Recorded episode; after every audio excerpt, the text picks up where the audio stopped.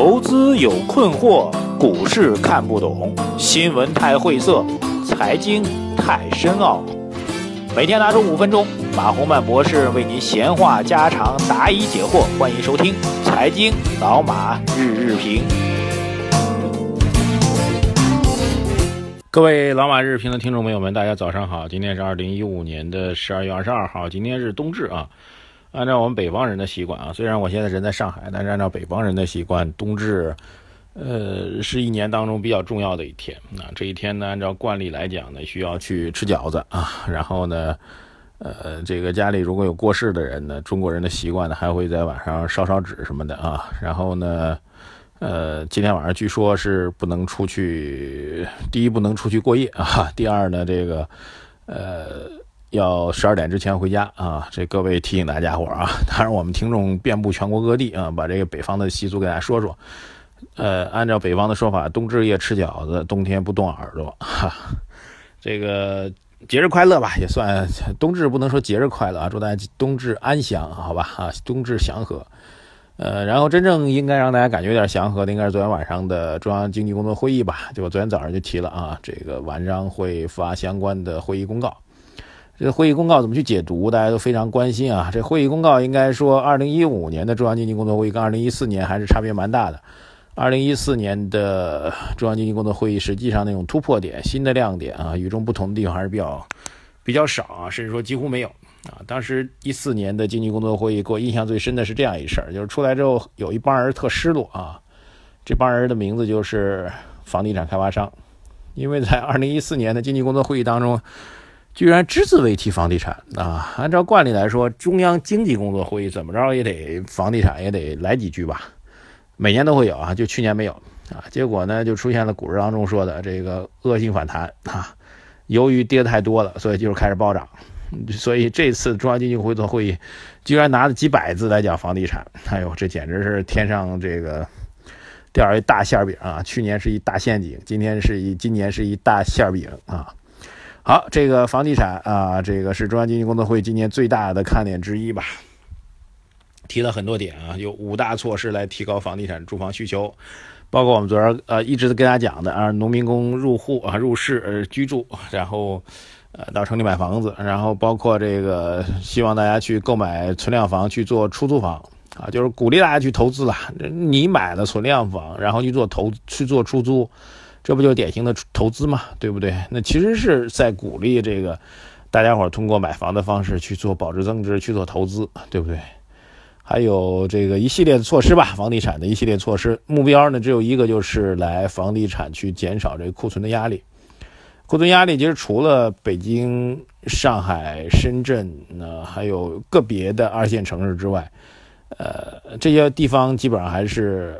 房子是供不应求的，那房价依然是明显的上涨趋势当中。除了这些个别的城市之外，其大多数的城市房地产市场现在都出现了明显的这个存量问题。所谓所谓这个呃高库存的问题，就是指的就是供过于求嘛，就没人买房子，房太多啊，未来预计盖的房子更多，这就是所谓高库存。所以这次的一系列措施就是希望房地产库存能够减下来。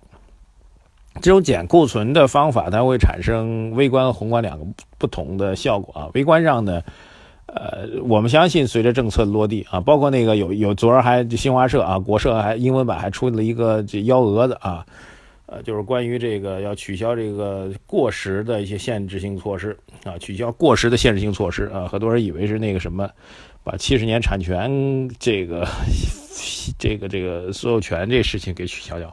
不会的啊，这七十年所有权目前还如果要取消，属于立法层面的事情啊，不是这个行政部门能够搞定的，不是我们一个。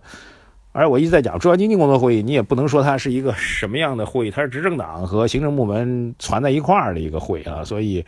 它没办法弄啊，它不是一个，它既不是政府的会议，也不是党的会议啊，它不明确哈，应该是以党的会议为主哈，但是行政部门很多人也会参与，以以行政部门的身份去参与，所以它。不大会出台这种直接的去修改立法等等等等这些东西，OK 啊，所以那个七十年是不会动的啊，但是限制会取消，比如说我说对二套房的认定啊，对于首首贷标准啊，还有之前 N 多年前有过七零九零的限制啊，那时候都是限制房地产不让你买，希望能够提供这小户型啊等等等等，通通要取消掉哈，觉得这是这反正措施还很多吧啊。那么回来说结论，房地产结论啊，微观上、宏观上不一样的。微观上结论就是，我们预期从明年开始，房地产企业，特别是这个一些高库存城市的房地产企业为主的这些企业吧，呃，他们的效益明年会有所改善啊，比今年会好一点啊。这个要提醒给大家。呃，因为毕竟在卖所谓去库存嘛，对开发商来说就是去化啊，对去化对老百姓来说就是卖房子，所以开发商的报表会好看。这是微观上，宏观上未必有改良啊，各位一定要注意啊。宏观上的改良是需要房地产投资增长才行的啊。房地产投资现在呃已经跌到百分之三了吧，两点多不到三。那么明年房地产投资由于库存依然存在的情况下，房地产投资增长极有可能会跌到零增长啊。这不是我说的，这是。发改委研究院的报告说的是，明年房地产投资会跌到零增长，所以去库存它会形成一个比较长时间的一个时间。那么从微观上把房子卖掉，到开发商愿意投资去盖房子，那么这个时间可能在明年微观上有效果，宏观上效果不明显。各位能听懂这意思吧？好，这是第一个重要的结论啊。第二重要结论呢，就是我们的这个政策虽然高举着供给侧大旗。呃，但是这次的中央经济工作会议呢，依然是以需求侧的发力为主吧？啊，包括政府财政赤字啊，包括呃这个我们说的财政政策的发力吧，这个还是比较明显的。当然，供给侧政策还是有的啊，比如说要降低企业的税负成本啊，这个企业现在真的经营压力比较大，税压力很大。然后上一届政府呢，主要推这个劳工的权益保障，所以包括五险一金啊这些东西。呃，昨天在跟一个人聊吧，说如果税前的工资一万块，那么到你手里面大概可能有七千八千，然后企业实际上出的要一万二三，啊，大家想想看，这个差距还是蛮大的，到您手里，但是大量的钱呢是被倒到这个养老啊、失业啊、住房啊等等等这些保险里面，很多资金其实对于职工个人来说，在短期当中还享受不到这个福利啊，就比如说这个前段有朋友问我说住住房公积金的事儿。你大量的资金是沉淀在住房公积金那里的啊，然后你买一套房子，等你想买下一套房子的时候，这段时间可能比较漫长，啊，就以上海为例吧，很多人已经被限购了，那么住房公积金长期的就待在那个账上啊，如果限购政策不取消的话，住房公积金等于说就死在那里了，那这些资金不被盘活，不能够被利用出来去消费去拉动经济。岂不也是微观和宏观上的重大的资金的浪费吗？啊，以至于还会有当年的所谓社保案啊，就是大量资金闲在那儿，也没人取啊，没人管，这些钱计不计息我们都不知道。那这些钱这搁那儿，那那肯定有人想有想法，对不对？要动它。对，所以说这些所谓五险一金，我们觉得确实需要优化调整。一方面固然要保护我们劳工的权益啊，但另一方面，大量的社会资金沉淀在那里不被盘活。是不是同样一种浪费？而且个人在这种盘活过程当中呢，是极少有话语权的啊。比如说您的钱、您的社保金啊、住房公积金、五险一金吧，怎么用？其实您个人是没有权利去表达的啊。对我觉得这个同时同样也是一个比较大的问题啊。当然这次政策也提到了要呃减少企业的税费负担等等。所以总体来讲吧，这个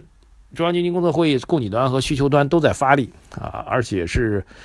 以供给端为旗帜，然后需求端干的事可能会更多啊，这是我的一个判断。